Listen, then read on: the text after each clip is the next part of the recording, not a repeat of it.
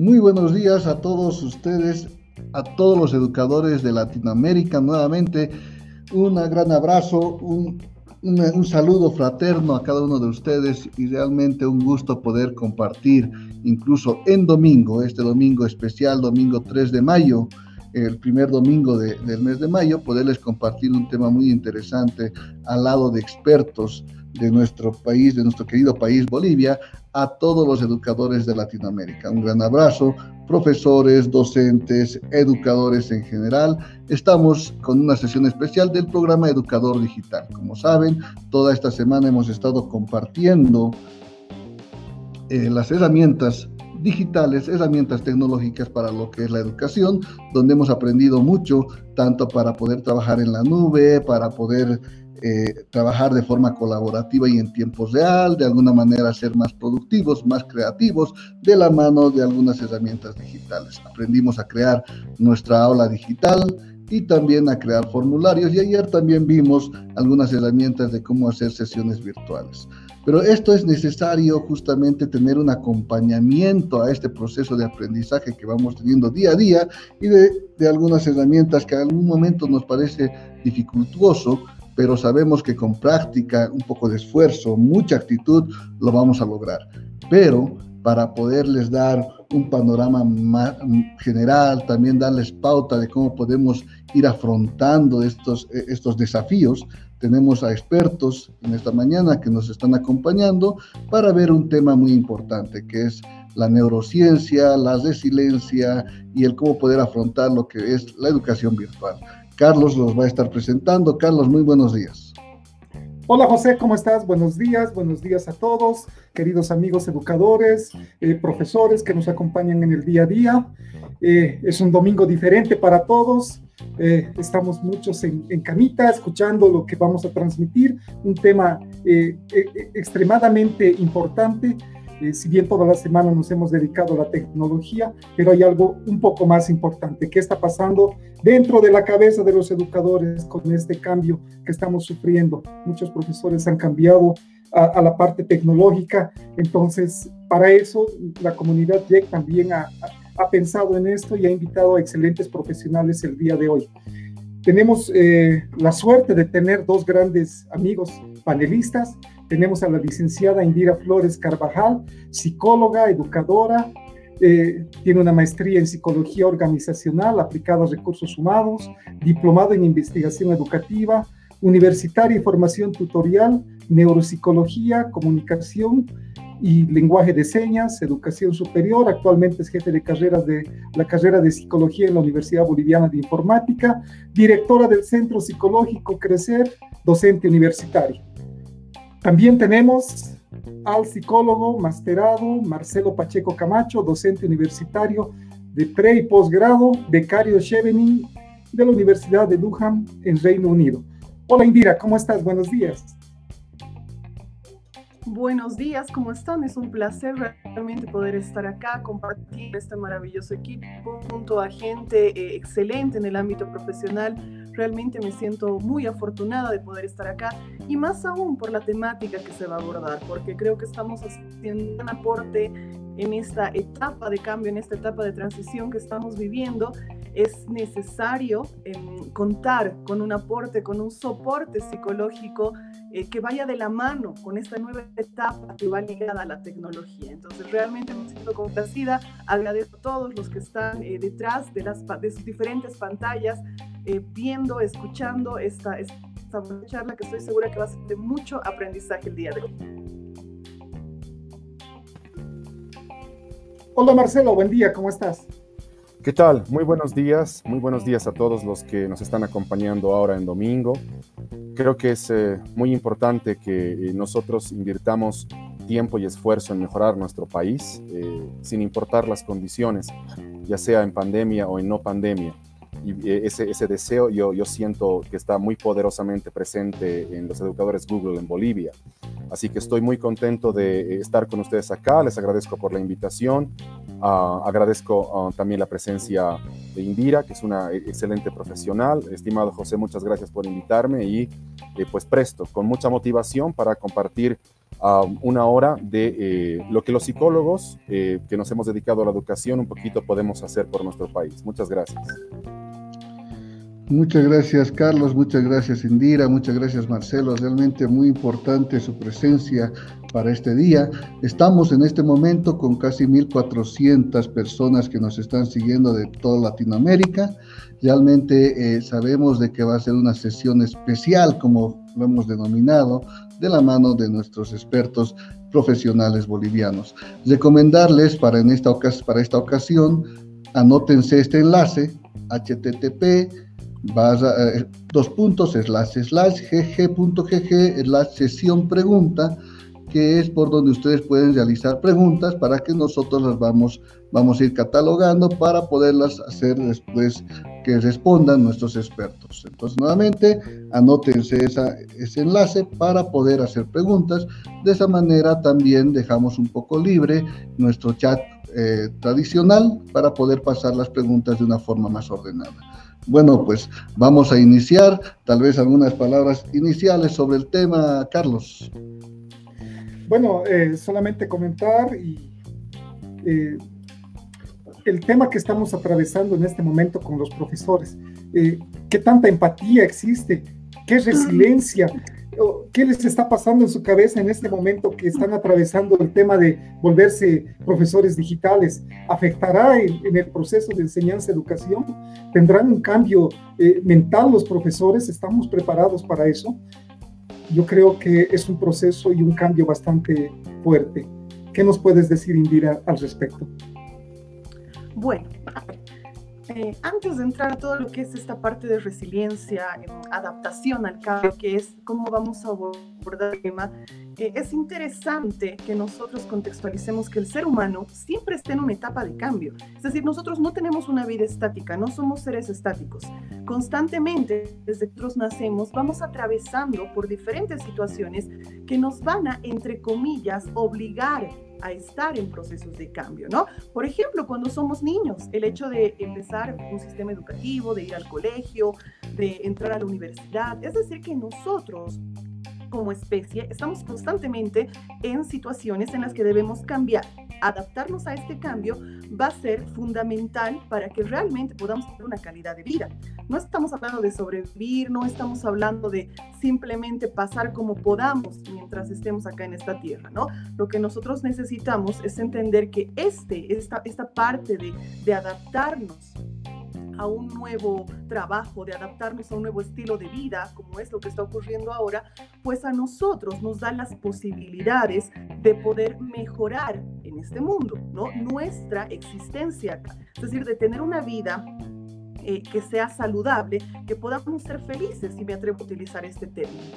Hablemos un poquito de la resiliencia. Algunas personas van a estar familiarizadas con este tema, algunas no, entonces vamos a explicar un poco ¿A qué se refiere esta palabra? Cuando nosotros hablamos de resiliencia, estamos hablando justamente de un proceso. ¿Para qué? Para poder adaptarnos bien a diferentes situaciones adversas en la vida, ¿no? Entonces, ya les mencionaba yo que normalmente vamos a atravesar por eso creo, no conozco a ninguna persona que me diga yo nunca he tenido un problema. Todos nosotros en diferentes circunstancias hemos atravesado por este tipo de situaciones, em, ya sea en la parte académica, laboral, familiar, de pareja, ¿no? Entonces, este término, esta, palabra, resiliencia, hace referencia a cómo se da este proceso de adaptación ante diferentes situaciones que nos generan adversidad. Una adversidad puede darse eh, por, una, por un accidente, por una tragedia o lo que estamos viviendo ahora, tema de tener una pandemia que nos está haciendo cambiar nuestro estilo de vida. Pero les repito, esto no solamente va ligado ahora, porque los cambios siempre van a estar. Entonces, si bien ahora tenemos que adaptarnos a nivel mundial a muchas cosas nuevas, porque existe una amenaza mundial, el cambio siempre se va a dar, con o sin una cuarentena, con o sin pandemia, nosotros tenemos que tener las capacidades necesarias para afrontar las diferentes situaciones, ¿verdad? Entonces, eh, cuando nosotros hablamos de una persona resiliente, estamos hablando de una persona que va a tener diferentes herramientas para poder adaptarse mejor a las situaciones de esta etapa de cambio. El hecho de que ahora los docentes voy a más en el tema y abocarme a eso, ¿no? a, los que estamos dedicados a enseñar.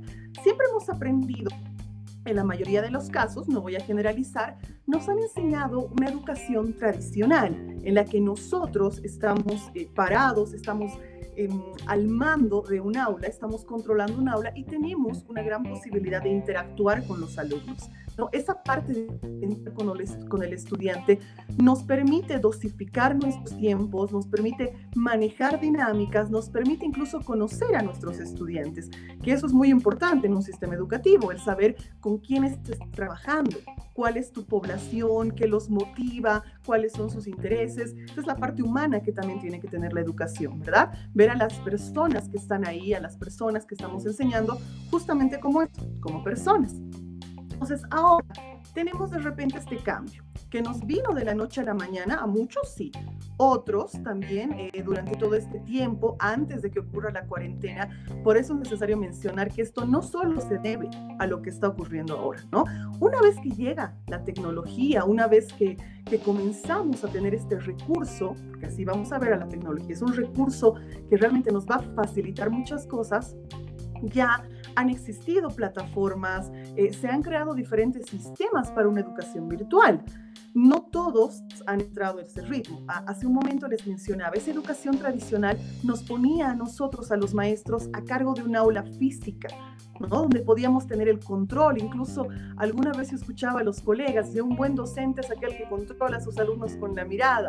Entonces siempre se hablaba de esa interacción física cuando comenzamos a tener esta parte del recurso tecnológico, eh, hace muchos años llega el Internet, comenzamos muchos a hacernos afectos a las redes sociales también, que se han vuelto herramientas para muchas cosas.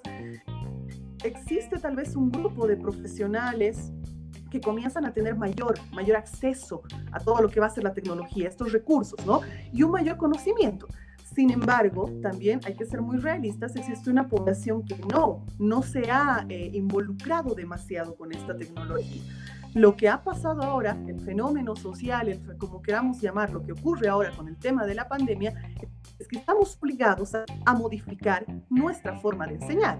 Entonces, si yo normalmente estaba acostumbrada a llegar al aula, a hacer un trabajo en grupo, una dinámica y demás, ahora eso se corta. Entonces, ¿qué tengo? Lo que está pasando ahora, estoy yo frente a una pantalla y se supone que detrás de esa pantalla hay personas que me están viendo, que me están escuchando y que de alguna forma comenzar a interactuar conmigo.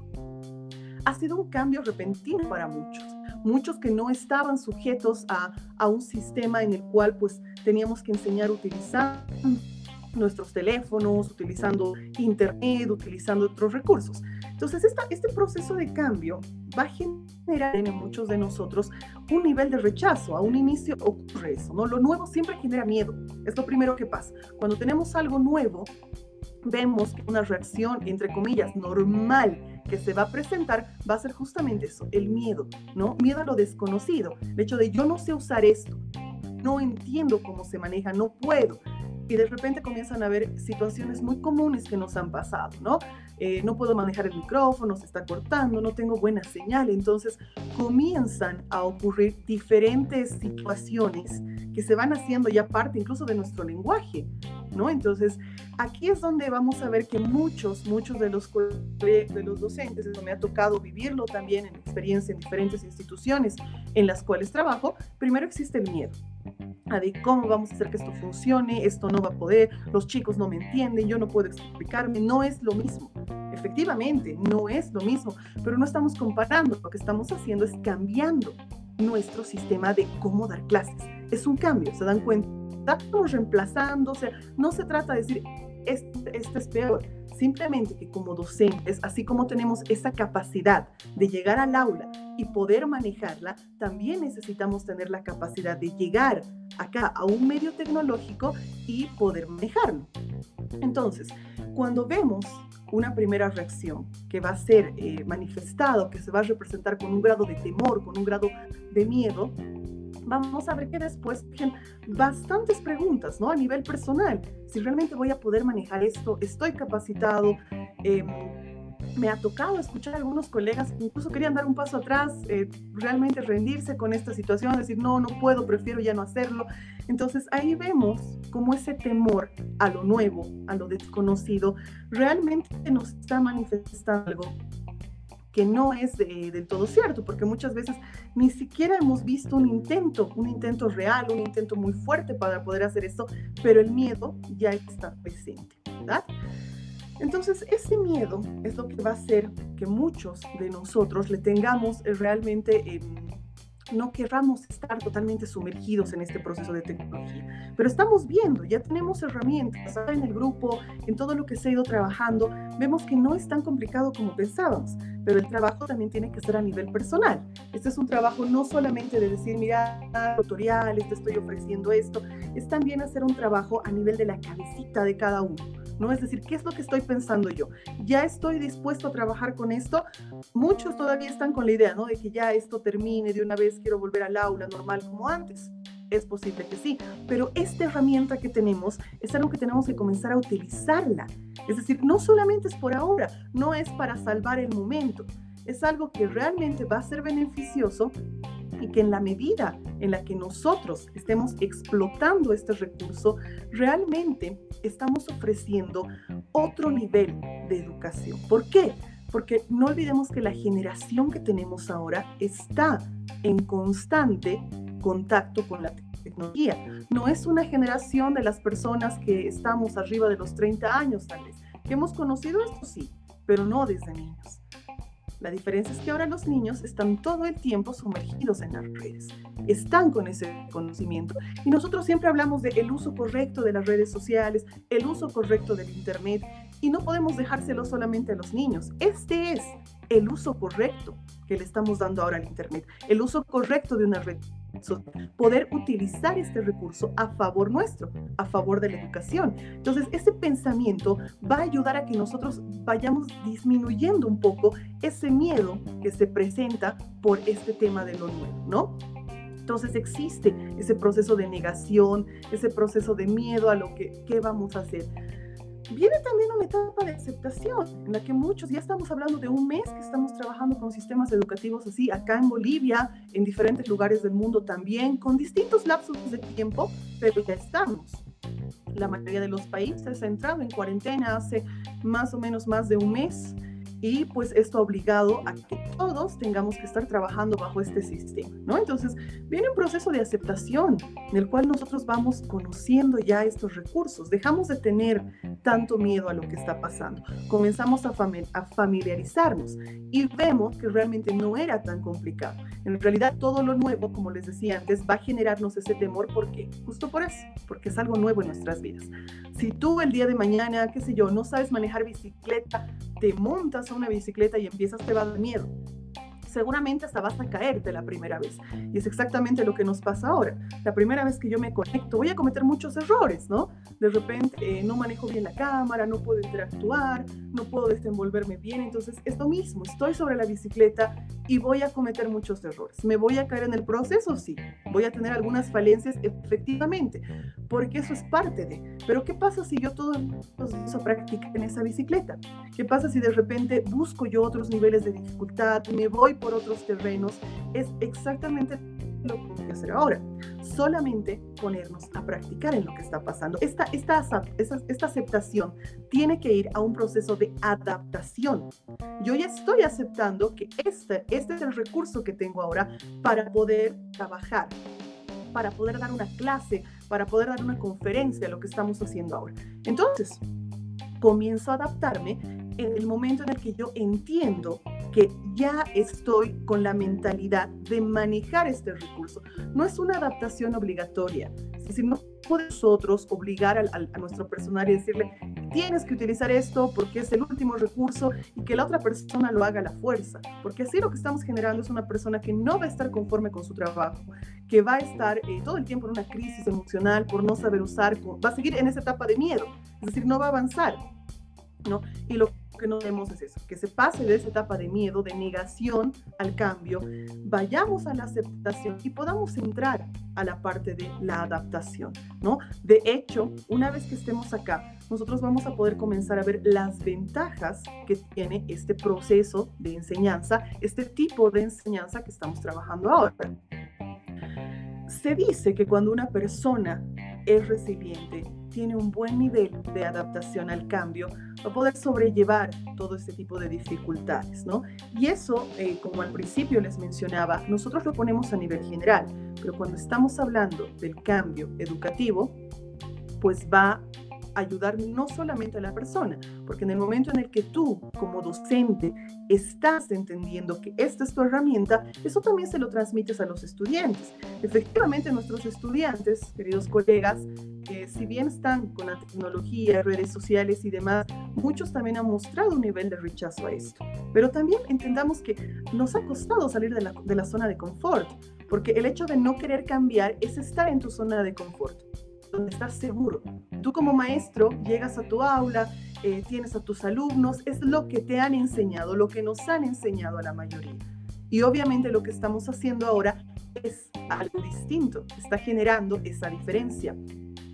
Con estudiantes pasa exactamente lo mismo, porque el estudiante está acostumbrado a, ir, sentarse, atender, hacer las actividades y demás, pero está ahí físicamente. Entonces, para el estudiante también de alguna forma es salir de su zona de confort, porque entendamos que ahora los estudiantes, a ver, nos, pongamos un poco en el lugar del estudiante.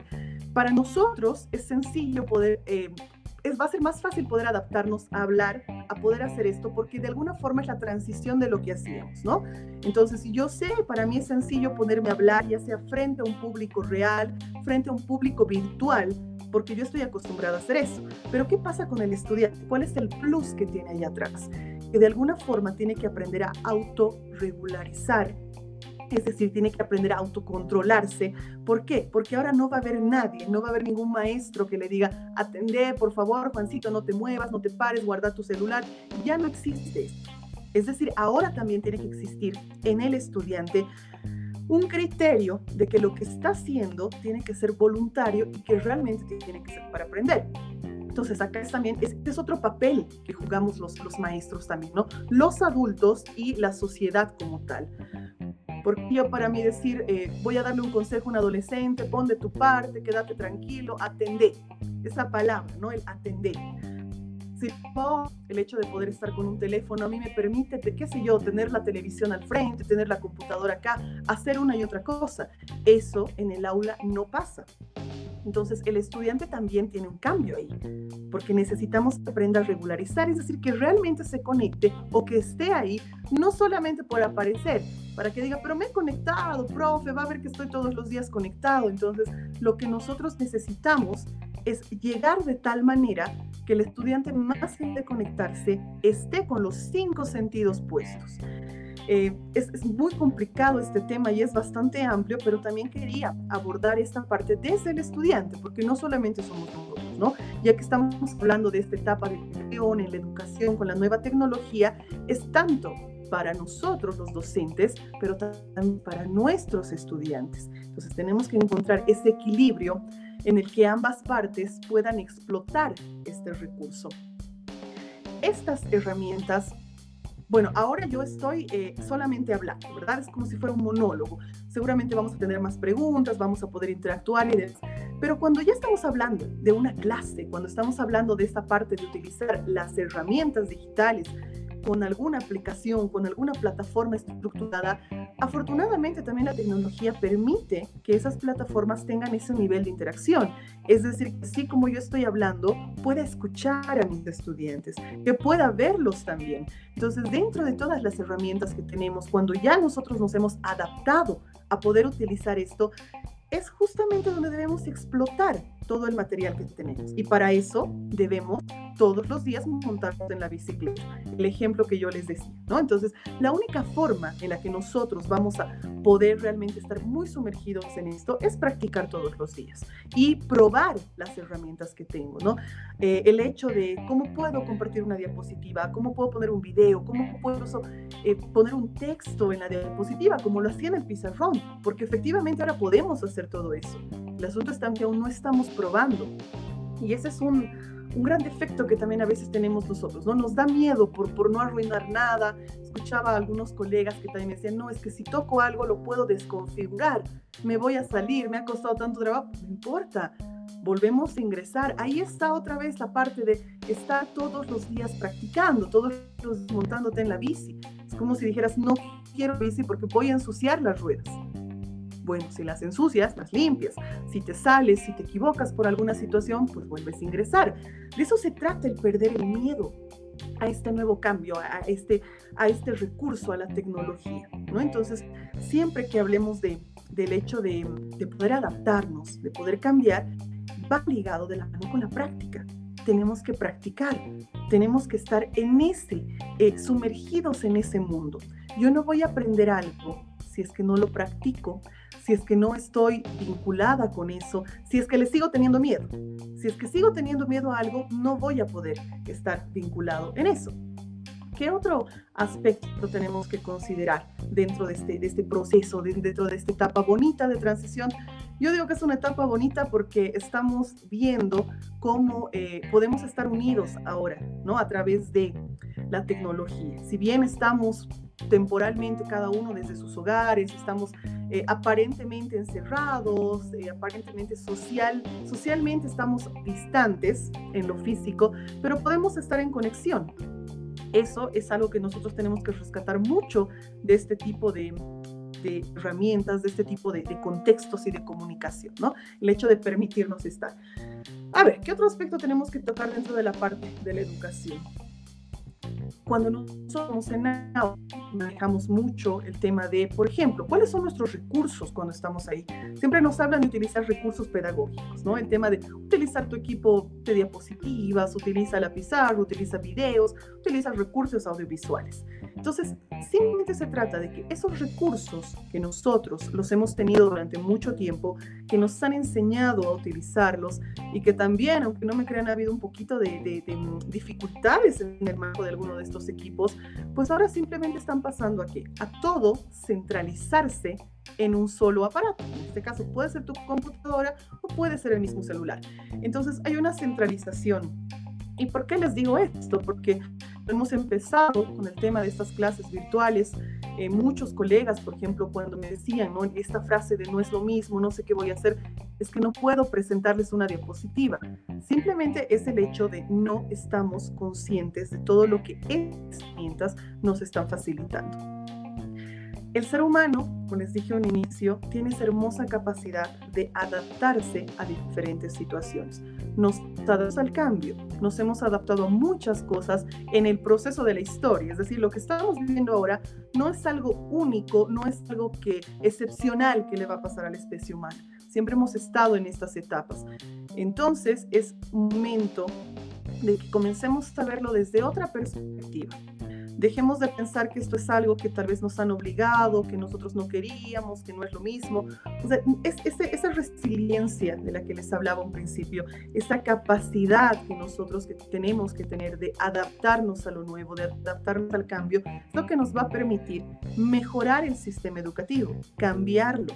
Estamos trabajando con las herramientas que nosotros tenemos en este momento. Y la herramienta principal que tenemos en este momento, ¿cuál es? Esta. Estamos con el recurso tecnológico, ¿no? Dentro de, este, de esta capacidad que tenemos nosotros, los seres humanos, tenemos que sacarnos de la cabeza el tema de seguir rechazando lo nuevo siempre que rechacemos lo nuevo, nos va a costar. Entramos en crisis. Es una pelea interna con nosotros mismos, decir, a ver, ¿qué voy a hacer? Yo estaba acostumbrado a hacer otra cosa. Entonces surge como una, una crisis emocional, entre comillas, que, que nos va a producir diferentes niveles de angustia, nos puede llegar hasta producir cuadros de estrés, porque seguimos rechazando algo, seguimos rechazando algo que no es que se nos haya impuesto, no es que se nos haya obligado, estamos adaptándonos a una situación. Nosotros hablamos ahora, y me voy un poquito a este tema ya de la pandemia como tal, se supone que nosotros tenemos que aprender algo de la situación, sí, de la pandemia efectivamente, pero nosotros tenemos que aprender algo de todas las situaciones que vivimos. Cada situación del ser humano está ligada al aprendizaje todo, todo lo que nosotros vivimos, todo lo que hacemos debería dejarnos una lección. Y digo debería porque no siempre lo vemos así. A veces cuando hay problemas nos encerramos solo en lo negativo, solo en lo malo. Y si nosotros cambiáramos esa mentalidad, si comenzáramos a ver las cosas con otra perspectiva, comenzando a preguntarnos, ¿y qué aprendo yo de esto? No, no solamente decir lo que estoy perdiendo, porque solamente vemos acá lo que estoy perdiendo, ¿no? Es que ya no es lo mismo, tengo que calificar virtual, eh, estoy, qué sé yo, estoy perdiendo mi tiempo en la computadora y comenzamos a ver solo cosas negativas. Necesitamos enfocarnos en lo positivo, en qué estoy aprendiendo de esto y qué voy a aprender para el futuro y cómo voy a mejorar el mundo con lo que estoy aprendiendo, porque de eso se trata. Tú quejándote no vas a cambiar nada. Las cosas en tu casa, ¿qué van, qué van a pasar? En tu casa las cosas van a estar mal, ¿Por qué? Porque vas a estar todo el tiempo renegando, vas a estar negándote a cambiar, a utilizar estos sistemas. Me ha tocado escuchar hasta papás que están reclamando, dicen, no quiero que mi hijo esté pegado al teléfono. Perdón, pero los niños estaban antes de esto pegados al teléfono, simplemente que estaban jugando, estaban viendo videos, estaban haciendo otra cosa. Entonces, ¿qué estamos haciendo? Otra vez les repito, es eso. Siempre en muchas conferencias yo hablaba del uso correcto de redes sociales y ahora mira lo que está pasando, porque creo que puedo poner el ejemplo ideal, decir otra vez, como les dije hace rato, este es el uso correcto. Cuando alguien me preguntaba, ¿y cómo sé yo que estoy utilizando bien la tecnología? Si estás aprendiendo algo de eso, porque si estás aprendiendo de los 10 minutos que estás en tu teléfono, estás en una red social, genial, porque de eso se trata, de que tú puedas aprender, de que puedas mejorar. Mejoras tú, mejora tu entorno y mejoras al mundo. Es algo que va de forma paulatina. Es decir, no nos vamos a quedar encasillados, con miedo, esperando solamente a que todo pase para volver a la normalidad entre comillas, esta normalidad que teníamos. Nada, nada es, eh, o sea, ninguna normalidad, ninguna, ninguna circunstancia social se mantiene eternamente. Un principio les decía, y repito muchas cosas de esto, ¿no? Siempre estamos en etapas de cambio. El cambio no solo se está dando en este momento, el cambio se va a dar siempre. Va a pasar esto y vamos a tener que adaptarnos a otra cosa. No sabemos qué va a pasar el día de mañana. Lo único de lo que podemos estar seguros es que en la medida en la que nosotros, en la medida en la que tú estés dispuesto a tener una buena adaptación al cambio, a mejorar tus niveles de resiliencia, vas a poder estar mucho más tranquilo con todos los cambios que se vienen. Y obviamente sí, la resiliencia, la adaptación al cambio es algo que nosotros podemos trabajarlo. Es decir, no es que yo nací con resiliencia y tú no, qué pena, no es eso. Nosotros podemos ir aprendiendo eso. Esa es otra de nuestras grandes capacidades como seres humanos. Vamos aprendiendo, vamos viendo cómo mejorar las cosas, cómo poder... Em, ir a nivel personal, es como hacer un FODA personal, ¿no? O sea, ¿qué es lo que me está pasando en el momento? ¿Cuáles son las amenazas que tengo? ¿Cuáles son las fortalezas que tengo con esta nueva tecnología? cuáles van a ser las oportunidades, cuáles van a ser mis debilidades, ¿no? Como una, eh, qué sé yo, como una amenaza, entre comillas, puedo poner, tal vez yo no tengo un buen servicio de Internet o no tengo un buen equipo o no conozco mucho de esto. Una oportunidad que tengo es una nueva forma de enseñar, entonces puedo ir haciendo que esto se vuelva eh, algo muy propio de mi trabajo, ¿no? Creo que tenemos, em, tenemos una pregunta, no, no llegué a ver bien. Bueno, después me voy a familiarizar. Yo también me estoy familiarizando con esto. Este, este sistema es la primera vez que estoy acá con ustedes, entonces vean cómo es el, es el claro ejemplo, ¿no? Hay muchas cosas que yo de acá las conozco por otras plataformas y otras que no pero seguramente si vuelvo a estar con ustedes ya voy a tener mucho más dominio. Entonces, em, les decía, esto de la resiliencia, de, la adaptación al cambio, es algo que nosotros podemos aprender. No, no es algo que ya naciste sin resiliencia y te vas a quedar ahí. Es todos los días tratar de mejorar. Y el análisis FODA eh, ponía como un ejemplo personal porque de alguna forma he visto que es bastante útil que nosotros comencemos a utilizarlo. Lo hacemos mucho a nivel empresarial, ¿no? Muy ejecutivo, analizamos a las empresas, lo que les va a pasar, pero también es necesario hacerlo con nosotros porque tenemos que ver, y sobre todo con esto de la educación. Y es interesante manejarlo así. Tú agarras un papelito al antiguo, o mejor, si agarras tu computadora y realmente haces qué oportunidades tienes ahora con este nuevo sistema, qué debilidades tienes. Ahí seguramente vamos a encontrar muchas, ¿no? ¿Cuáles van a ser las amenazas que se te van a presentar? ¿Y cuáles van a ser las oportunidades que vas a tener? Yo te aseguro que vas a encontrar muchas, porque esto es muy personal.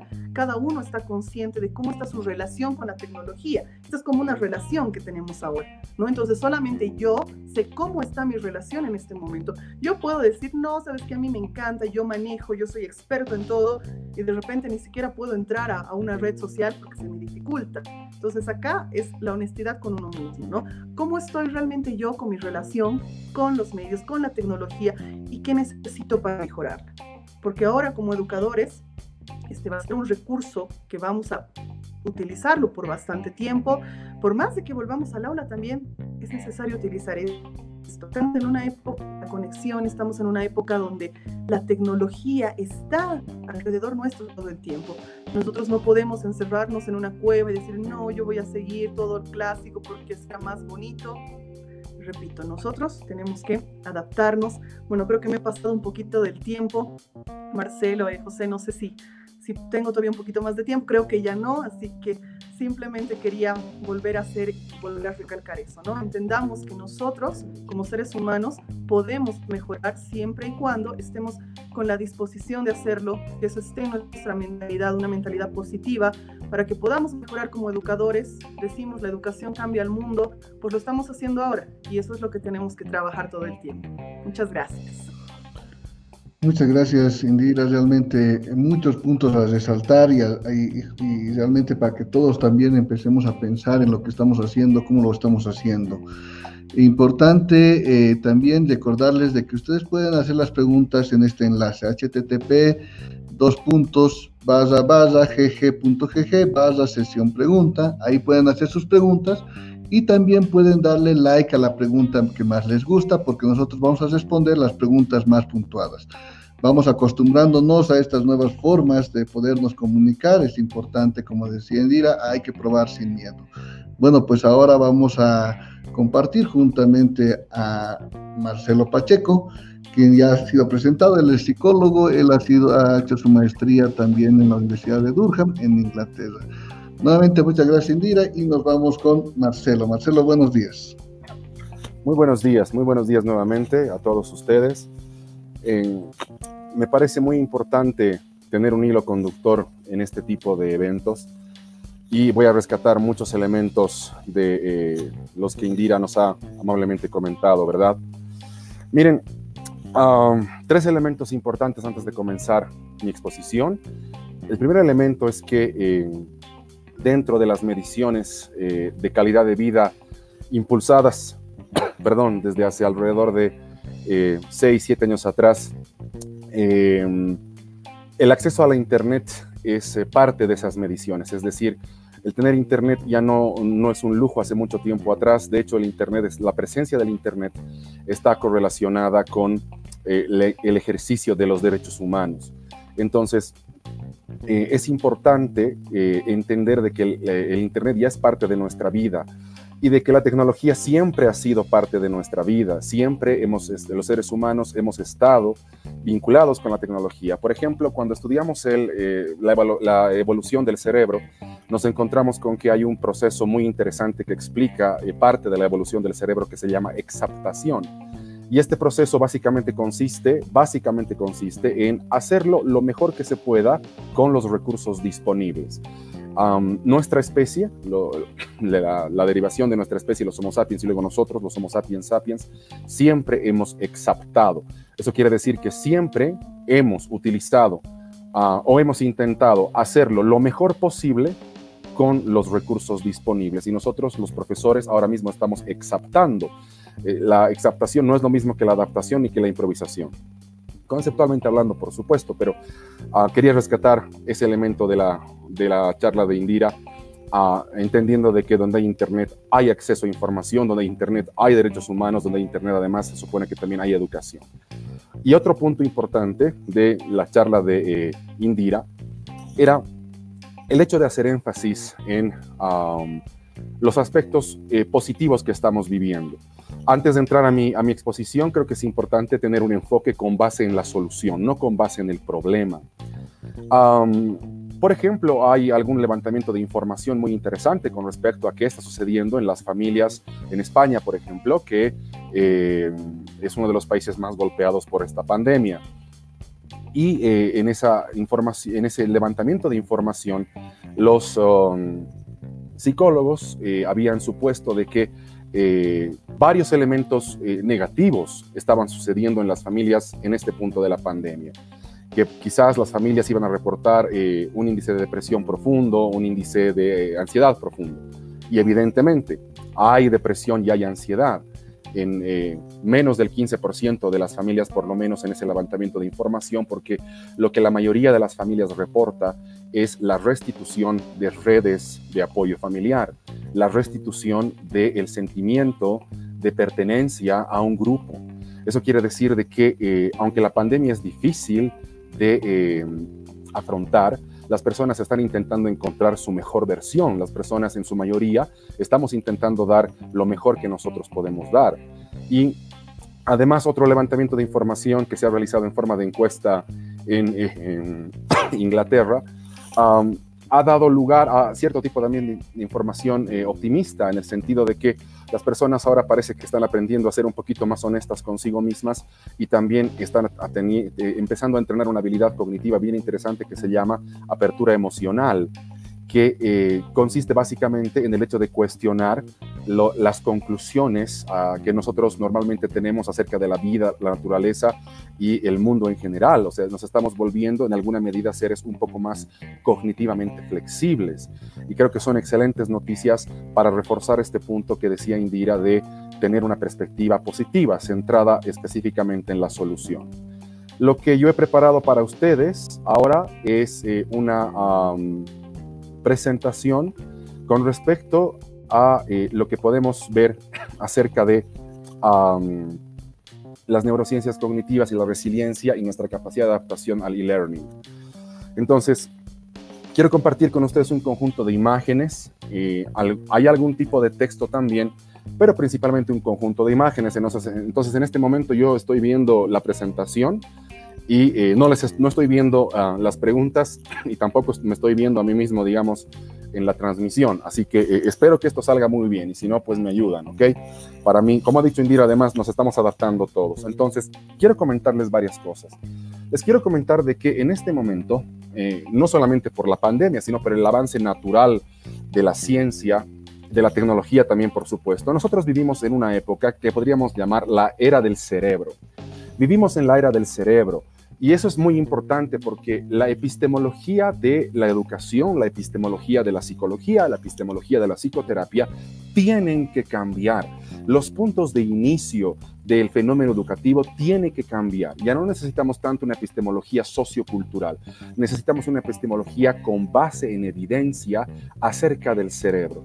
Y vivimos en una época, ah, según la mayoría de los neurocientistas, digamos, de gran prestigio mundial, en una época donde la cultura ahora está basada en evidencia cerebral, neurocultura. Es decir, el grado de conocimiento que las personas tenemos con respecto a nuestro cerebro también puede ser neurocultura, pero también podemos hablar de neurocultura en cuanto y en tanto nosotros entendemos la actividad humana y en este caso la educación desde la evidencia cerebral, desde cómo funciona el cerebro, podemos nosotros hacer cultura, hacer educación, hacer tecnología, etc. Entonces, creo que es un punto de inicio muy importante y em, creo que a partir de conocer cómo el cerebro trabaja, cómo el cerebro funciona, podemos generar una manera de eh, reproducir y generar una nueva cultura en nuestro país. Ahora está claro de que em, sabemos eh, el 4 o 5% de lo que hay que conocer acerca del cerebro. Y también está claro de que cada día que pasa, cada día que pasa existen eh, más descubrimientos con respecto a nuestro cerebro, descubrimientos además maravillosos que van en función del progreso humano, el cual es por supuesto imparable. Y eh, me remito a eh, esta afirmación de la Universidad de Guanajuato, que ciencia es cultura. la recomendación que yo haría con mucho cariño, yo soy hijo de profesora y mi mamá es profesora de química y de biología en su formación inicial, es que los educadores nos consideremos científicos y a partir de la ciencia es que podamos educar a las personas o a quien nosotros querramos, ¿sí? Brindar un servicio educativo eh, no solamente es tener vocación o tener formación. Brindar un servicio educativo ahora, por ejemplo, en este tiempo de pandemia, es trabajar más horas de las que el contrato te paga, por ejemplo. ¿Por qué? Porque es necesario, es necesario aportar a nuestro país. Quizás nosotros no tenemos una formación médica importante como para ir a un hospital a atender eh, personas, pero desde nuestras propias posibilidades, estamos intentando aportar a nuestro país. Entonces yo creo que eh, el autoconcepto de los educadores debe cambiar. Es decir, evidentemente son maestros, somos maestros, somos profesores, pero sobre todo somos científicos. Y es desde la ciencia uh, y desde nuestra cultura científica que nosotros podemos avanzar, enseñar y contribuir a nuestro país. En ese sentido, quiero presentarles algo que normalmente la educación tradicional ha olvidado, ¿no? Que es el cerebro, ¿sí? Y yo quiero presentarles algunos datos sobre el cerebro. Quiero aprovechar la oportunidad que tengo en Educadores Google Bolivia para eh, comentarles algunos elementos muy interesantes del cerebro, obviamente siempre referidos al ámbito educativo. Pero está claro de que eh, tenemos que empezar a generar una nueva epistemología eh, con base en el cerebro. Ah, en mi práctica profesional a nivel de posgrado, me encuentro en algunas instituciones educativas con profesores de muy buena intención, con un nivel de cultura general amplísimo, muy, muy involucrados dentro de su actividad, ¿no? Y realmente es en ellos donde yo encuentro una apertura muy grande para hablar del cerebro y no solamente para conocer de, una manera anecdótica cómo nuestro cerebro funciona o qué es lo que, eh, eh, lo que el cerebro hace mientras aprende, ¿no es cierto? Sino para realmente incorporar evidencia cerebral en las clases y proyectos perdón, de esa magnitud existen en todo el mundo, por ejemplo. Podemos hablar de esos proyectos y de cómo esos proyectos están obteniendo evidencia científica acerca de justamente la incorporación del cerebro en nuestras clases, la incorporación del cerebro en eh, la epistemología y el origen del fenómeno educativo. Entonces, yo partiría del hecho de que eh, en nuestras clases, en el currículum, en el diseño mismo del sistema educativo, en la concepción del sistema educativo, nos hemos olvidado del componente más importante, el protagonista más importante, que es el cerebro, tanto del que enseña como del que eh, aprende. Por ejemplo, Indira ha hablado de un término que se llama felicidad. Ella, sí, parafraseando lo que ella muy bien explicaba, ella decía eh, que nos podemos esforzar, ser resilientes para alcanzar la felicidad. Entonces les comento que sabemos desde la neurociencia cognitiva mucho con respecto a la felicidad. Sabemos que, por ejemplo, la felicidad se puede medir. Sabemos que además hay un índice global de felicidad medido por varios componentes y además medido por varios países.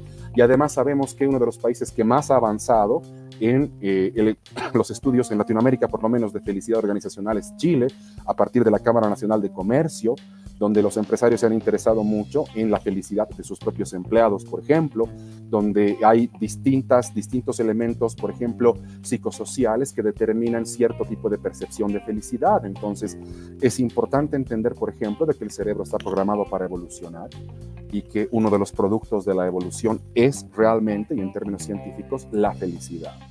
Ahora, quiero mostrarles esto. Quiero decirles de que, por lo menos hasta donde nosotros conocemos, el cerebro es la máquina más compleja que existe eh, en el universo. ¿sí?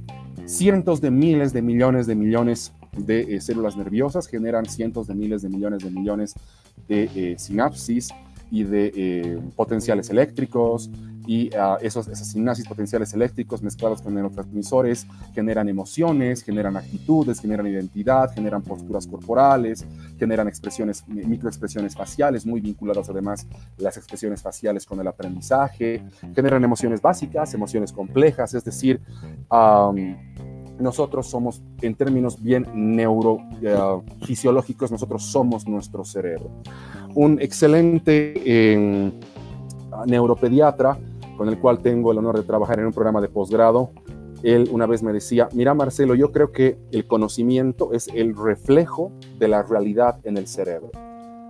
Y eso es muy interesante porque, por ejemplo, otro de un, excelente psicólogo en Bolivia alguna vez en algún eh, seminario, en algún curso, él decía, nosotros amamos tal y como hemos aprendido a amar tal como nos han amado, nosotros también amamos a las personas, ¿no?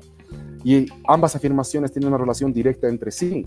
Si nos preguntamos qué es el conocimiento, por ejemplo, nosotros podemos definir el conocimiento desde varias escuelas, incluso desde la filosofía, aunque por ejemplo ya se hace filosofía desde el cerebro, se llama neurofilosofía, pero el conocimiento puede tener distintas definiciones. Pero la definición de este neuropediatra me ha parecido genial. El conocimiento es el reflejo de la realidad en el cerebro, es decir, el cerebro se relaciona con una realidad más o menos objetiva a partir de su potencial genético y su capacidad de aprendizaje. Y por lo tanto, las nuevas conexiones neuronales son el reflejo de cómo ese cerebro está aprendiendo. ¿Sí? Uno de los indicadores más interesantes que está surgiendo en psicoterapia, por ejemplo, son los cambios en la comunicación neuronal ocasionados por procesos psicoterapéuticos, es decir, ir al psicólogo realmente sirve, ir al psicólogo modifica el sistema nervioso de las personas. Entonces, tenemos que empezar a hablar del cerebro en educación y tenemos que empezar a hablar también de tecnología en educación. Google Bolivia hace una labor titánica, en Bolivia en especial, donde eh, normalmente, de manera intuitiva, las personas más o menos se oponen al uso de la, tecnología, en especial en educación, ¿no? Y además se oponen con ideas que no están basadas en evidencia. Pero antes de eh, ver esas ideas que no están basadas en evidencia, te quiero contar algo. Te quiero contar de que entre el 65 y el 73% del cerebro es realmente agua de que una neurona puede tener, digamos, un mínimo de mil impulsos nerviosos por segundo, y de que si tú te eh, imaginas un granito de arena, en ese granito de arena, llevado al cerebro, ese granito de arena puede tener alrededor de un billón de sinapsis. Y que estamos aprendiendo a reconocer los distintos tipos de neuronas que hay en el cerebro, estamos aprendiendo a conocer las distintas áreas y los distintos elementos cerebrales que permiten construir conocimiento y construir aprendizaje. Entonces, por ejemplo, uno de los más grandes proyectos basados en neuroeducación ah, es, el, es, el, proyecto eh, Growing Mindset, que podemos traducirlo algo así como mentalidad de crecimiento. Este proyecto ha comenzado con un conjunto de profesores en varios países, eh, un conjunto de profes en Canadá, en Estados Unidos y en Inglaterra, profesores como nosotros, profesores con los mismos intereses que nosotros, profesores que seguramente eh, enfrentaban algunos problemas los mismos que nosotros y otros problemas propios de su propio contexto, ¿verdad? Profesores al fin y al cabo. Y estos profesores, algún momento, al momento de compartir información, en un momento de estar, digamos, eh, hablando de su práctica profesional, habían llegado más o menos a un acuerdo, ¿no? El acuerdo es que parece que cuando tú ah, enseñas un contenido eh, y refuerzas ese contenido con lo que puede ser llamado mentalidad ganadora, mentalidad de progreso, growing mindset, una mentalidad de crecimiento, parece que los estudiantes mejoran su resiliencia y mejoran también su rendimiento académico. Esa era la, ah, la, evidencia anecdótica que tenían entre esos profesores. Entonces, ¿qué han hecho? Pues como buenos científicos que son, como hemos planteado al comienzo que los profesores debemos tener formación científica, los profesores que han hecho, pues lo que han hecho es establecer un diseño de investigación eh, a partir de eh, un tipo de investigación, digamos, eh, longitudinal, para intentar comprobar eso para intentar comprobar de que si nosotros enseñamos cualquier contenido y ese contenido lo acompañamos con resiliencia, perdón, y con mentalidad ganadora, les enseñamos a los estudiantes a superarse y a ganar, a crecer, se incrementa la resiliencia y se incrementa su rendimiento académico y evidentemente la evidencia te dice que sí, es verdad. Y además, uno de los últimos descubrimientos en ese proyecto es que no solamente se incrementa la resiliencia, se incrementa el, rendimiento académico. A la larga, se incrementa también el coeficiente intelectual. Y lo que es importante plantear es que nosotros en la educación debemos abandonar estos mitos. Un mito es una creencia compartida por un grupo de personas sin, y repito y recalco, sin base científica no comprobada.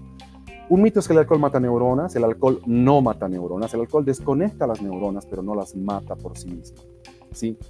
Otro mito es que hay un hemisferio lógico y un hemisferio artístico. El izquierdo es lógico y el derecho es artístico. Eso es mentira. Las funciones cerebrales artísticas y lógicas pueden tener una ubicación específica en la superficie cerebral, pero para que esas, funciones justamente funcionen, valga la redundancia, necesitan de otros circuitos cerebrales de apoyo. Por lo tanto, el cerebro es un órgano integral, es un ecosistema. No se puede dividir tan globalmente entre un lado lógico y otro lado artístico.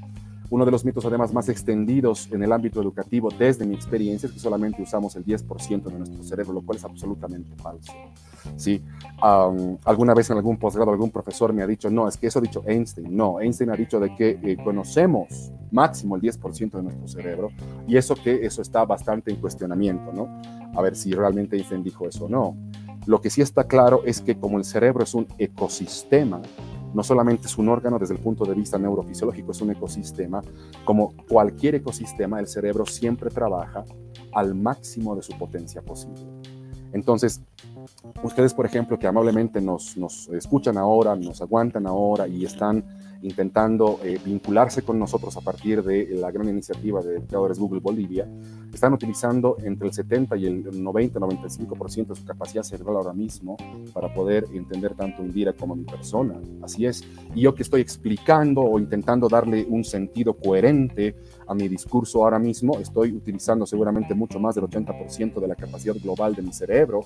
Mi cerebro está consumiendo nutrientes a partir de la irrigación sanguínea, generando mayor intensidad eléctrica en algunos puntos específicos, es decir, es absolutamente falso que utilizamos solamente el 10% de nuestro cerebro y eh, luego tienen otros, otros, otro tipo de mitos, otro tipo de creencias que no tienen evidencia, ¿no? No, no tienen una base científica real y que seguramente hay que esperar que la tengan, ¿no? Como las inteligencias múltiples, por ejemplo, la pedagogía 3000, que eh, hasta este momento, digamos, su base científica simplemente es mitológica, pero habrá que esperar cómo van a avanzar en el futuro. Pero por ahora, yo diría que desde el punto de vista cerebral son realmente creencias muy peligrosas, incluyendo, por ejemplo, la creencia de los estilos de aprendizaje, que hay personas que aprenden a partir de eh, la visión, otras personas que aprenden a partir del tacto, no está comprobado. O sea, son ideas interesantes desde el punto de vista hipotético, pero falta evidencia para poder incorporarlas al ámbito de lo que podríamos llamar la ciencia.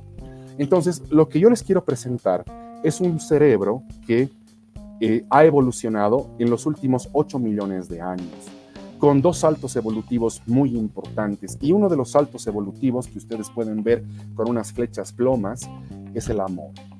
El amor es un factor evolutivo del cerebro y esa, esa idea la discute muy bien un gran científico que se llama Humberto Maturana en un conjunto de razonamientos, de textos que podrían denominarse la biología del amor.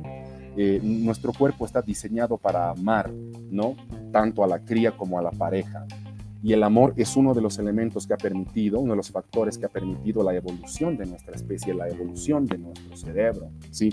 Nosotros somos producto de 8 a 7 millones de años de evolución como especie. Y Creo que es importante introducir este concepto porque eso significa que los seres humanos estamos en, en, constante crecimiento. Como Indira decía, estamos en constante cambio. La ley de la vida es el cambio y eh, eh, la evolución es imparable y que el progreso es imparable y que el cambio es imparable, ¿no? Uno de los, de los elementos que ustedes además pueden utilizar para ayudar a sus estudiantes o para ayudarse a sí mismos con base evolutiva es el siguiente.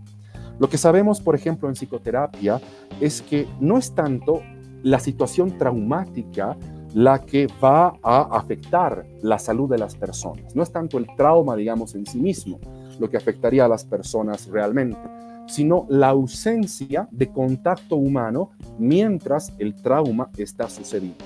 La ausencia de contacto humano es el principal factor psicológico que hace que el trauma se presente con fuerza o con no tanta fuerza.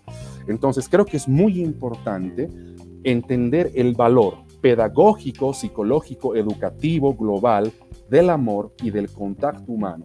No son elementos anecdóticos, no son elementos eh, de, digamos, una charla, son elementos evolutivos muy, muy integrados en la, en el funcionamiento del cerebro. Y también sabemos desde el punto de vista neuroeducativo de que la pobreza es uno de los elementos que más afecta al cerebro. Mientras Indira exponía de una manera muy, muy interesante, estaba revisando algunos comentarios en el chat en vivo y había un comentario muy bueno, entre muchos otros, por supuesto, que pueden haber, ¿no? Y uno de los comentarios, perdón, decía, ¿qué hacemos en, la, en el caso de... Eh, eh, niños o estudiantes que están en el área rural y que por alguna razón, seguramente económica, no pueden acceder a comprar laptops o celulares. Me parece muy buena pregunta. ¿Saben por qué? Porque este, este, este profesor está manejando eh, una visión eh, psicogenética del desarrollo. ¿A qué me refiero? A que el desarrollo parte de adentro hacia afuera. Se llama el principio próximo distal. Todas las personas nos desarrollamos primero de adentro y luego hacia afuera. Es que, queridos profesores, nadie puede dar aquello que no tiene. Nadie puede dar aquello que no tiene. Entonces nos desarrollamos los, seres humanos de adentro hacia afuera. Eso quiere decir que para responderle a, este profesor en esta muy interesante pregunta, yo diría, pues bueno, evidentemente no hay dinero para que ese estudiante se compre una laptop. Lo que hay que hacer es evitar que su cerebro sea negativamente afectado por la condición de pobreza. Eso es lo que primero hay que hacer pelear contra la pobreza, sacar a esa persona de la pobreza material y psicológica y después podemos pensar en laptop o podemos pensar en un celular de última gama o un celular de segunda mano, no importa, porque la pobreza es uno de los elementos más poderosos que afecta al desarrollo del cerebro, ¿sí? Y si vos juntas pobreza con violencia, la combinación es destructivamente atómica. Están viendo acá es una tomografía que me gusta mucho mostrar cuando hablo en muchos, muchos eventos de introducción a las neurociencias cognitivas en especial. Lo que sabemos es que la violencia achica el cerebro de la gente que la sufre. Y en ese sentido es lo que yo te quiero dar. Más adelante podemos hablar de particularidades, digamos, más... Eh, celulares de cómo las neuronas reaccionan ante procesos de violencia. Pero lo que sabemos es que las personas criadas en un contexto de violencia, ¿sí? Eh, su cerebro reacciona empequeñeciendo, eh, empequeñeciendo su tamaño, digamos, y eh, esto lo venimos comprobando desde los años 90. Entonces, es muy importante que nuestra práctica educativa permita que los seres humanos salgan de la pobreza y permita que la sociedad elimine o reduzca los índices de violencia. Ese deberían ser, esos deberían ser los dos objetivos, entre comillas, primarios, digamos, o por lo menos entre otros primarios de la educación. Disminuir la violencia social y disminuir la pobreza económica y psicológica de las personas que se educan. Ahora miren, quiero mostrarles este, eh, eh, esta, esta proyección, digamos, estadística de por qué nosotros somos así. Si digamos en este momento podríamos hacer un pequeño ejercicio y nos preguntamos por qué somos como somos, ¿no? ¿Por qué nos gusta tal cosa? ¿O por qué reaccionamos eh, de tal manera?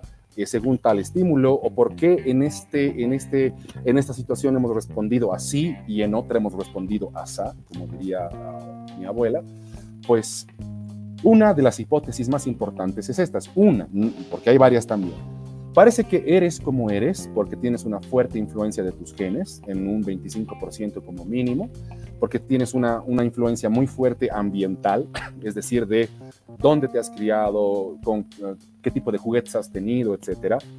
Pero parece que tu personalidad y tu manera de reaccionar tiene una fortísima base en básicamente con quienes te has juntado, es decir, en la base relacional. Y creo que eh, nosotros como educadores más o menos podemos palpar este tipo de evidencia. Sí, eh, básicamente esta diapositiva te dice, dime con quién andas y te diré quién eres. La base relacional es fundamental en los procesos educativos, es fundamental. Um, cómo nos relacionamos con las personas que estudian con nosotros, ¿sí?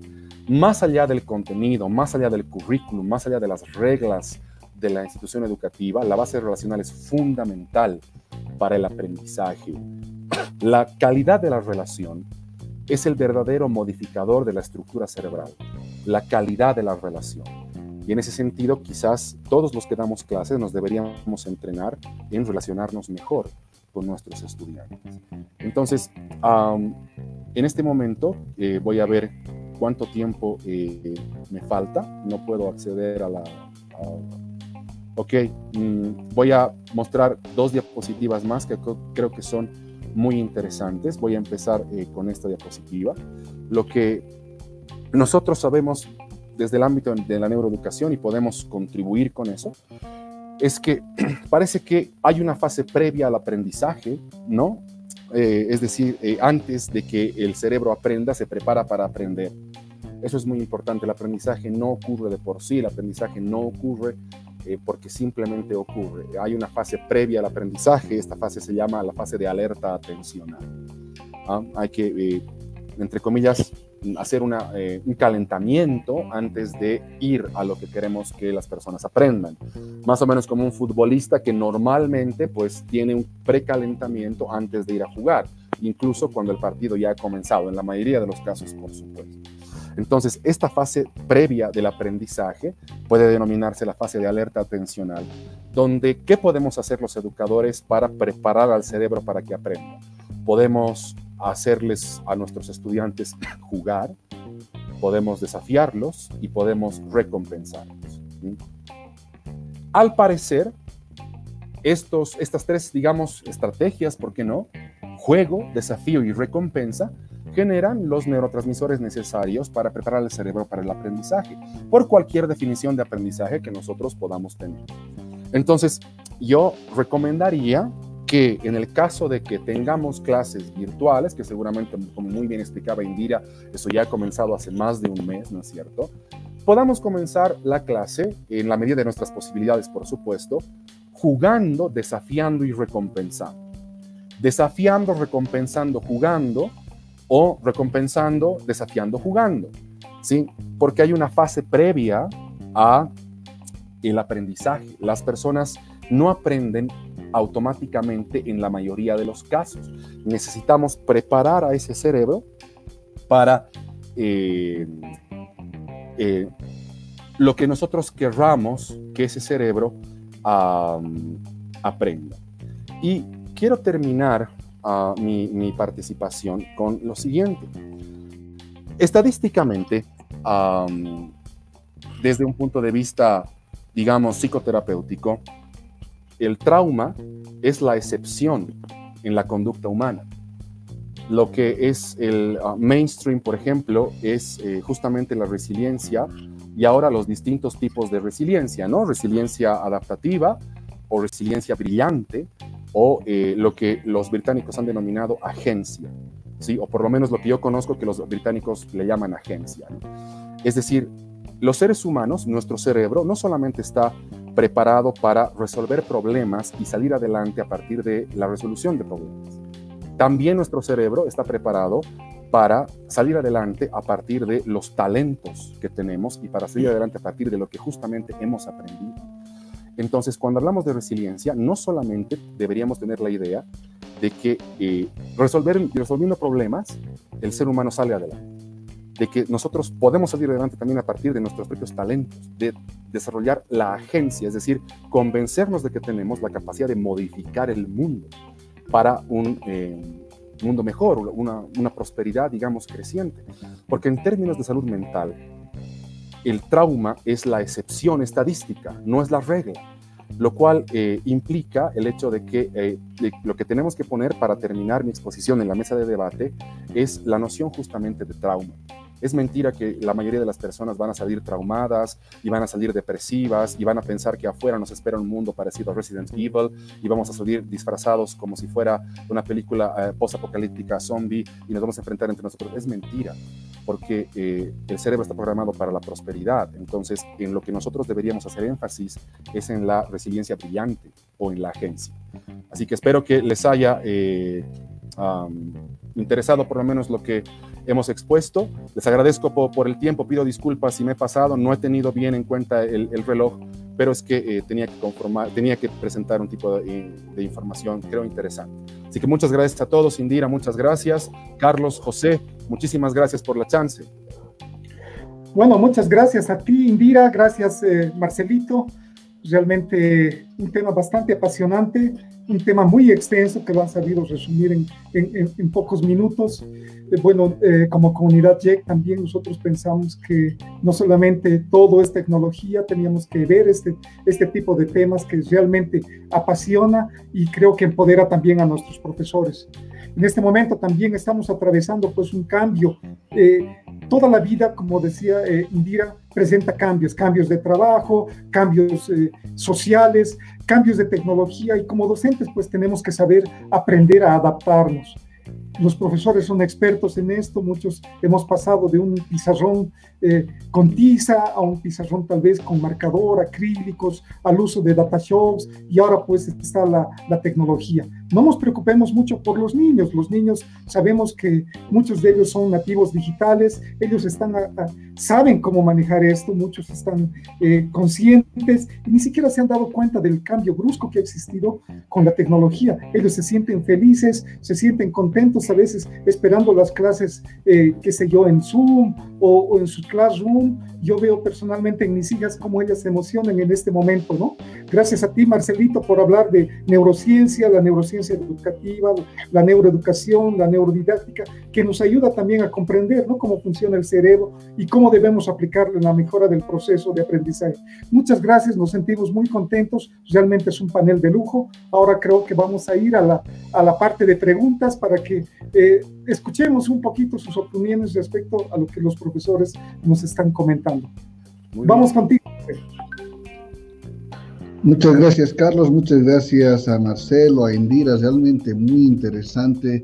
Hay muchos puntos que hay que eh, reforzar. Lo que decía Indira, de que en realidad no es, no es, estamos haciendo una transformación de las cosas. Y eso es lo que a veces viene la revolución, ¿no? Hay que transformar, hay que acudir a nuestra creatividad para generar nuevos contextos muy importante también, Marcelo, recalcar lo que decía, nadie puede dar lo que no tiene, realmente algo para pensar también y ver y, hacer un análisis interior, ¿no? Sabemos los problemas que hay, pero tampoco podemos esperar de que el gobierno nos los solucione o que nuestro vecino nos los solucione. Son cosas que debemos partir de nosotros empezar de nosotros para que algunas cosas cambien y hacerlo por el apasionamiento que se tiene. De esa manera también comunicarles a muchos de ustedes que eh, los educadores, todos los programas que al momento se está desarrollando conjuntamente a la comunidad de educadores Google, la red de docentes de Latinoamérica del Caribe, los expertos que están siendo invitados, todos estos son totalmente libres y gratuitos. Si bien la comunidad de educadores Google for Education es conformada por, por lo que es la empresa Google, es independiente de esa empresa. Entonces la participación y esfuerzo de los Global Tech Educators, los educadores Google certificados, los líderes, es totalmente voluntaria y sin ningún alineamiento político, por lo cual no existe ninguna remuneración por ningún por concepto. Nuestro único fin, apoyar a los educadores para una mejor educación. Y realmente eso es lo que se tiene, es el apasionamiento que cada uno de nosotros muestra. Muchos se sorprenden y dicen, pero en domingo o en feriado están dando clases, uh, deben estar ganando la millonada. Pero en realidad todo esto es voluntariado gracias a la pasión de cada uno de los educadores y de los expertos que nos están acompañando. Y realmente eso es algo por, por el amor que tenemos a la educación, por el amor que tenemos a la juventud, a los niños, a ustedes como profesores que en un momento dado también nos han inculcado a todos nosotros. Vamos a continuar con las preguntas, vamos a poner las preguntas más votadas, porque hemos utilizado en esta parte una aplicacióncita de, de Google, justamente de, la, de Google Presentaciones, en la cual podían poner sus preguntas y las más votadas. Entonces vamos a mostrar una que hice de Leonardo Rojas, que nos dice, ¿de qué forma se tendría que trabajar lo anímico y lo psicológico con los colegas de mayor edad? Puesto que ellos por tradición son difíciles de cambiar la mentalidad, teniendo como referencia que son un grupo importante los maestros. Esta es una pregunta que es una de las que más, más votada. Les invito a los expertos a podernos responder, por favor.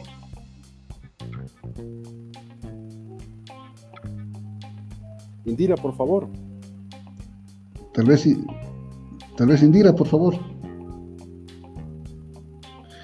Indira, no se te escucha tal vez tu micrófono, puedes revisarlo.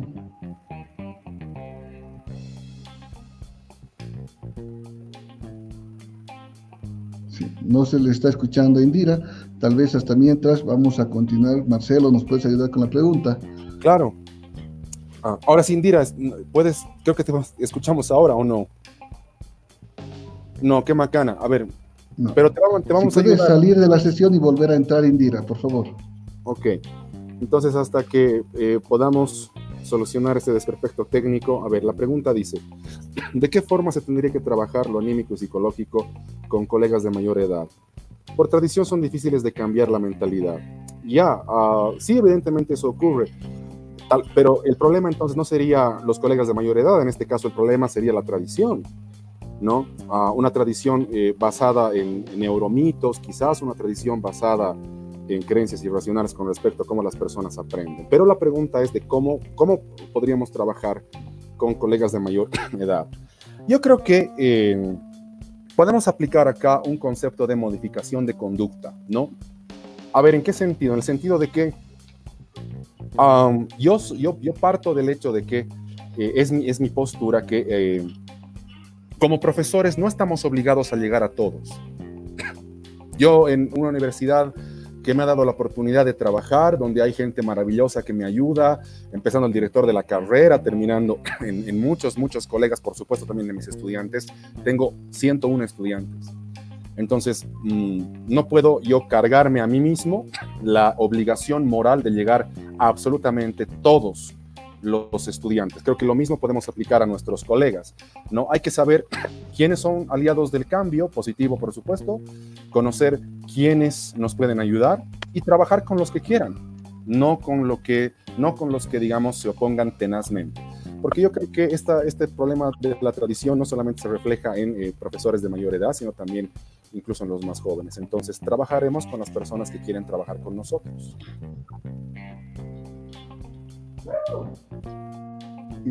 Indira. Hola, hola. Ahora sí, ¿estamos con buen sonido? Sí, Ahora sí. Muy bien, muchas gracias. Yo, yo, quisiera añadir algo. No escuché muy bien la respuesta, estaba con este, con este momento de arreglo para que veamos que esto nos pasa a todos. O sea, por, muy, por mucha experiencia que tengamos con la tecnología, pues siempre van a ocurrir estas cosas, ¿no? Parte de nuestra adaptación. Eh, justamente lo, lo, que decía licenciado Pacheco, esto no solamente nos pasa con los adultos, ¿no? Va también de la mano con eso, con lo que yo les mencionaba, el hecho de mi, mi, comodidad. Yo era más cómodo antes, entonces el hecho de no salir de la zona de confort realmente perjudica mucho.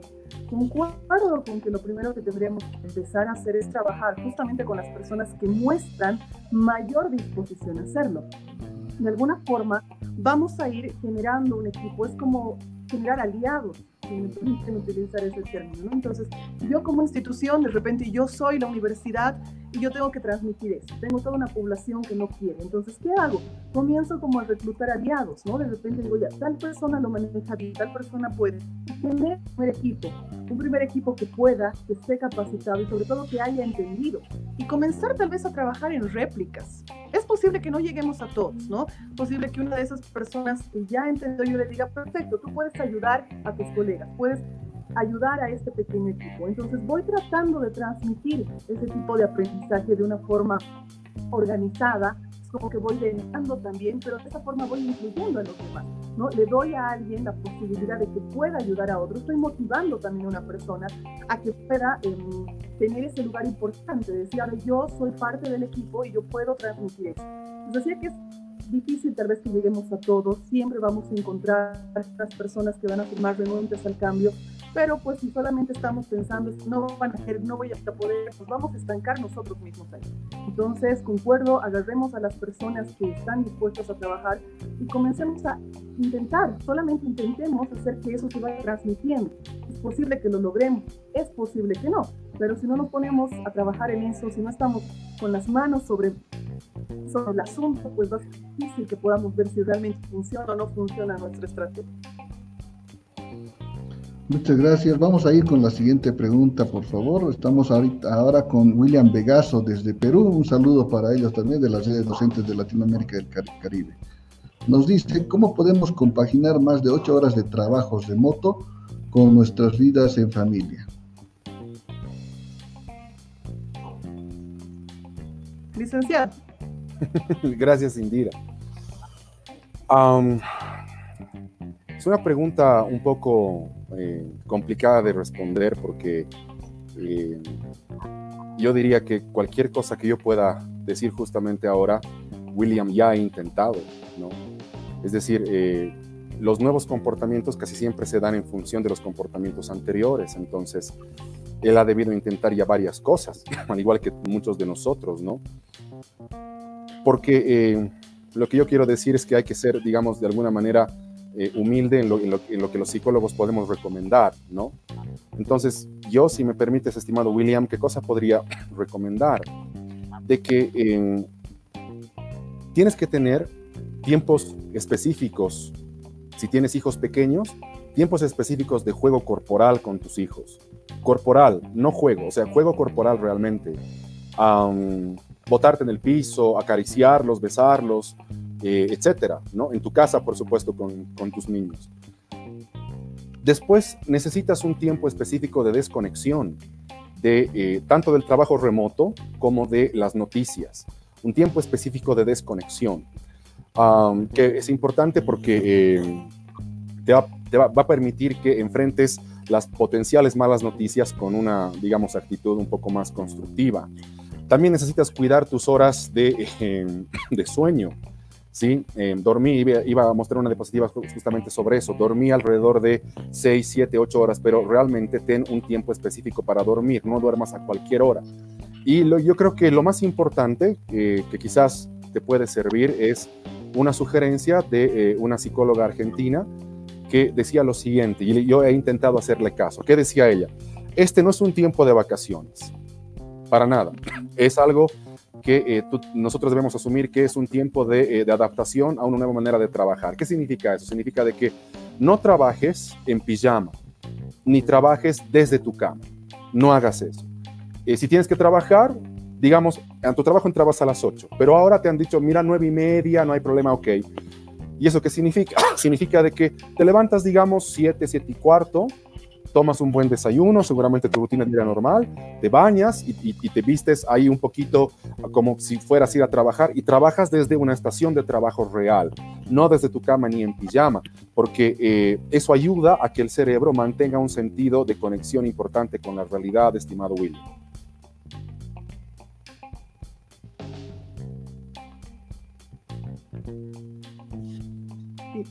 si me permiten, un, plus también em, para esto eh, recuerdo que, igual una, una colega en alguna conferencia nos hablaba y justamente esa pregunta, ¿no? Entre, entre todas las personas que ahora estamos, ¿no?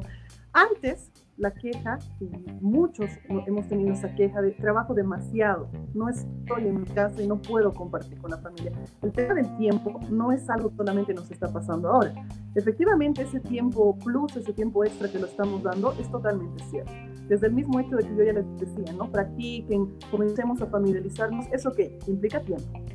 Entonces, a raíz de eso, algo que eh, alguien igual me, comentaba en una conferencia a modo de chiste, me decía, en vano me Agenda 2020, no la estoy usando. Y creo que es todo lo contrario, tendrías que utilizarla, porque justamente es eso que tenemos que hacer ahora comenzar a manejar bien nuestras rutinas dentro de la casa. Es técnicamente lo que tú hacías afuera, o sea, no tendríamos por qué tener ese cambio tan radical. Si vemos algo, todo ha cambiado. No, todo ha cambiado. Tú sigues trabajando, sigues almorzando, sigues compartiendo con tu familia. Entonces, eh, interesante que, que, tú puedas también al día, qué sé yo, a la agenda y al día siguiente puedas organizar lo que vas a hacer con horarios relativamente tentativos para que veas que también puedes administrar y dosificar tu tiempo cuando estés en tu casa.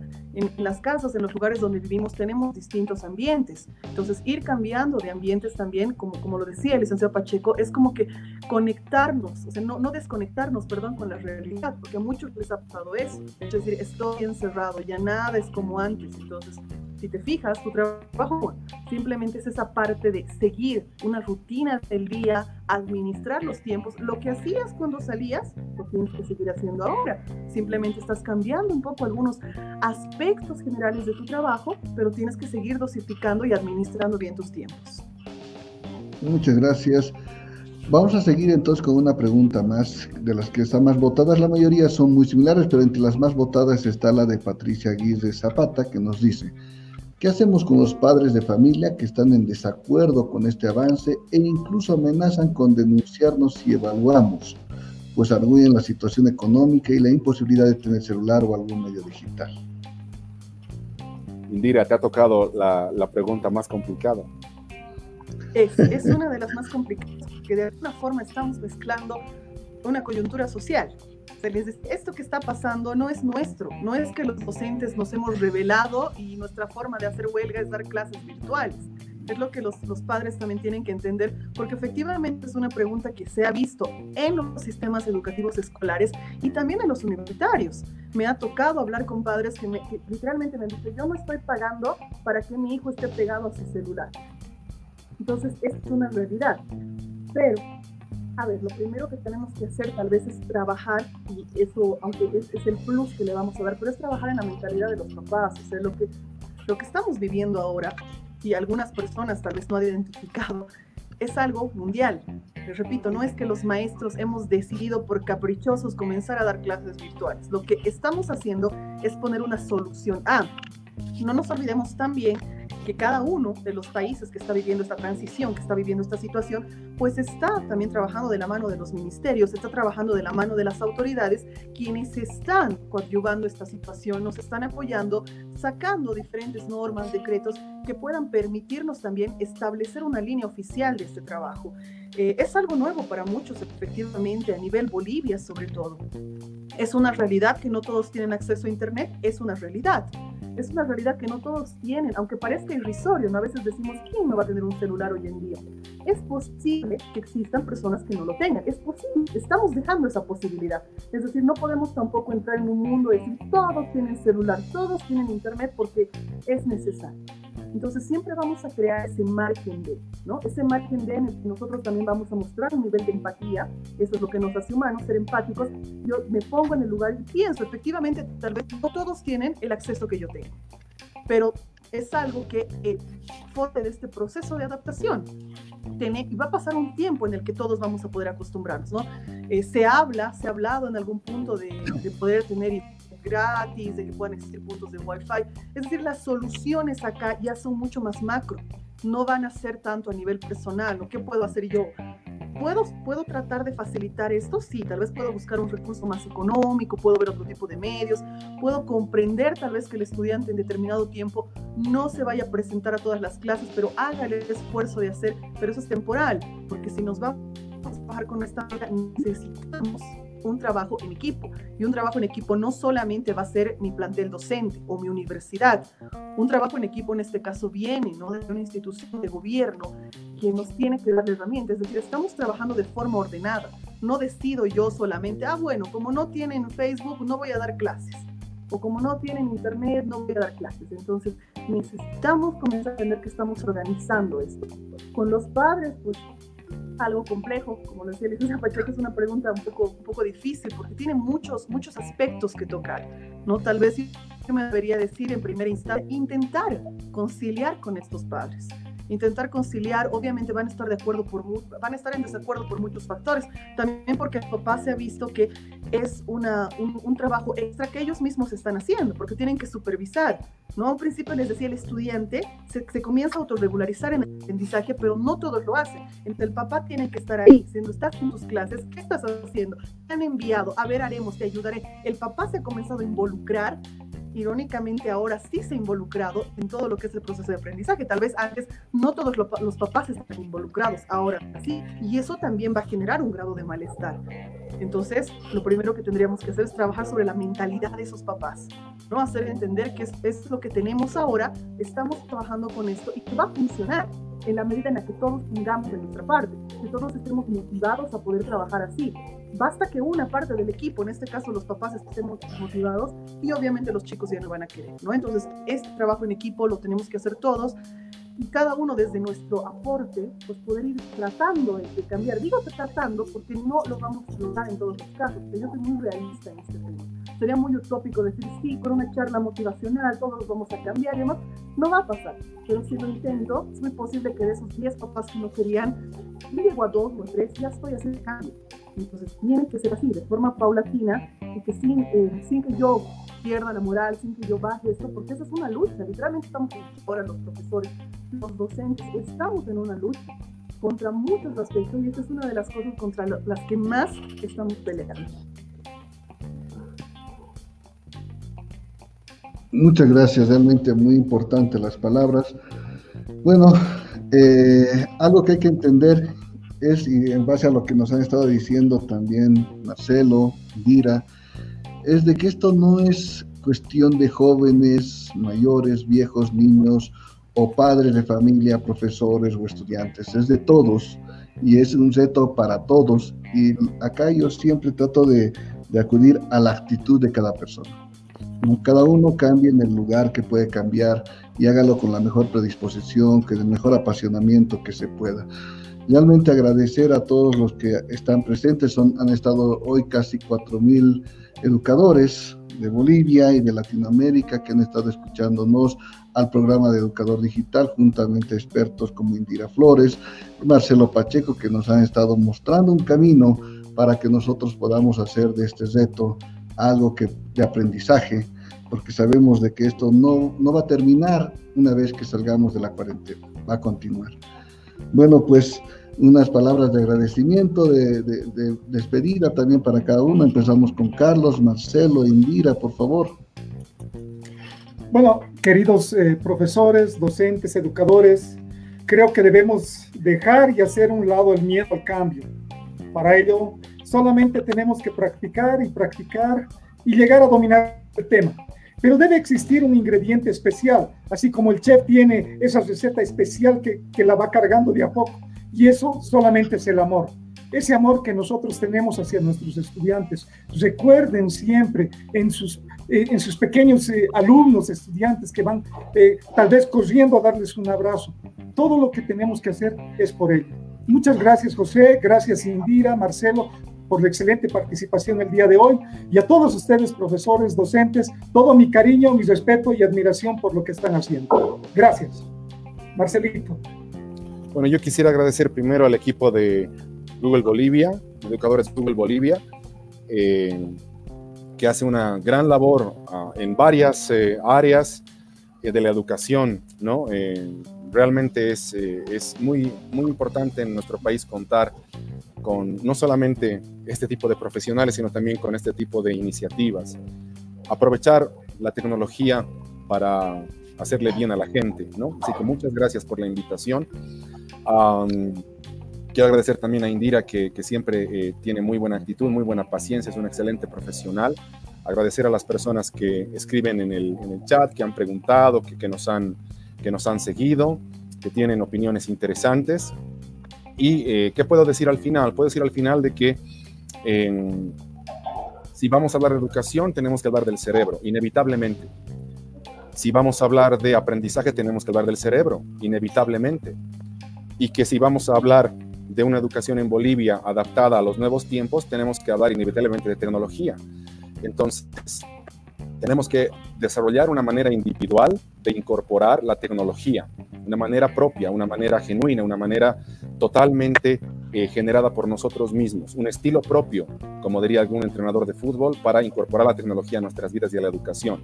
Creo que por ahí podemos comenzar, no tanto en sentirnos cómodos, sino en generar un estilo individual de uso de la tecnología que nos permita utilizarla justamente para la educación. Así que muchísimas gracias a todos, un gran abrazo. Bueno, yo también eh, quiero agradecer mucho a todo el equipo, pero también quiero felicitar la labor que están realizando. Eh, José Marcelo, creo que este trabajo es demasiado, demasiado importante. Es necesario trabajar en muchos aspectos con los educadores, lo que están haciendo, lo que está haciendo el equipo de educadores Google. Entonces, realmente a partir de ahí es que nosotros podemos entender que hay personas que están dispuestas a trabajar en eso. Y eso es eh, lo más importante en toda esta etapa, ¿no? Que, existen personas que están dispuestas a ayudar, que están dispuestas a trabajar, que no solamente estamos viendo lo negativo. Y a las personas que están ahí detrás de las pantallas, simplemente dejarles ese, no sé si llamarlo consejo, recomendación o tal vez eh, como una misma experiencia de vida, ¿no? En el momento en el que tú dejas de concentrarte en lo negativo, en el momento en el que tú dejas de estar atento de todo lo que va a salir mal, de preocuparte por todo lo que está mal, realmente puedes comenzar a hablar de un cambio en tu mentalidad. Puedes comenzar incluso a ser un poco más feliz. ¿Por qué? Porque estás dejando de ver todo lo malo, ¿no? Necesitas entender eso, las personas que están ahí, simplemente entendamos que lo que estamos viviendo ahora es una parte más de lo mucho que nos va a tocar vivir, de lo mucho que a ti te va a tocar vivir como ser humano, como persona. Vas a tener muchos problemas en la vida, lo vas a hacer, vas a tener que enfrentar a muchas cosas, efectivamente, pero todo va a estar en cómo tú eres capaz de afrontar ese tipo de situaciones. Entonces, no te cierres solo en lo negativo, no estés más preocupado por buscar una lista de los errores, de lo que está mal, que no hay sistema, no hay esto. Se O sea, deja de pensar tanto en lo negativo. Comencemos a involucrarnos un poquito más con las cosas positivas y vamos a tratar ahí de buscar soluciones a lo que está mal. En lugar de solamente recriminarle al mundo de por qué nos pasa esto, por qué me toca basta de todo esto. Comencemos a buscar soluciones a lo que está pasando. Tienes un problema, pues busca, no una, busca varias soluciones y comienza a trabajar en eso. Eso a nosotros, educadores, realmente nos da el plus, porque eso también les vamos a transmitir a nuestros estudiantes. No nos olvidemos que nosotros no solamente transmitimos conocimiento, ahora pendientes y preocupados por eso, ¿no? Diapositivas, lo que les voy a enseñar, el texto, el PDF, pero no te olvides que también nosotros, ¿qué les enseñamos? Les enseñamos una formación humana. Entonces, en la medida en que nos vean tranquilos, que nos vean aprendiendo, que nos vean resilientes, que nos vean eh, con esa capacidad de adaptarnos, eso también les estás enseñando, eso también van a ver tus estudiantes y eso lo van a aprender. Y eso realmente es mucho más importante porque el perdón, aparte del aprendizaje como tal, eh, el texto y todo lo tienes ahí en Internet, pero tú también tienes que transmitir eso a tus estudiantes. Muchas gracias por la invitación, realmente un placer para mí compartir con excelentes profesionales, pues estar también, eh, sé que, al otro lado de las pantallitas hay muchas personas que espero estas, estas dos ponencias pues les haya sido de agrado y sobre todo les hayan sido de utilidad hayan aprendido algo después de esa hora, hora y media, pues estén con aprendizaje nuevo y con una mentalidad distinta. Muchas gracias, Indira. Muchas gracias, Marcelo, Carlos, y a todos los que están también apoyándonos en el chat. Hay muchos educadores que nos están apoyando en el chat, tanto de YouTube como en, las páginas y grupos de Facebook. Recuerden todos ustedes que este lunes empezamos una nueva fase, tanto vamos a hacer las transmisiones nuevamente de todo lo que estoy principiante, pero también aplicando en el aula para que ustedes estén a tanto, entren a programa.ggbolivia.org, ahí está toda la información. Además, únanse al grupo de Facebook y de Telegram habilitados para este programa. Ustedes al entrar a esos grupos y al recibir estos, eh, la información de que estamos haciendo estas sesiones, al participar en estos chats y demás, ustedes están participando de este programa. Recuerden de que mañana, 4 de mayo, estamos liberando el proyecto. Si ustedes quieren saber de qué se trata, cómo, cómo presentar y todo, todo está en programa.ggbolivia.org, un programa totalmente abierto y gratuito que justamente, el, juntamente al Ministerio de Educación e instituciones universitarias, direcciones departamentales, hemos tratado de coadyuvar a que llegue a más profesores y educadores. Muchas gracias. Muy buenos días, que tengan un gran fin de semana y nos vemos mañana. Hasta mañana.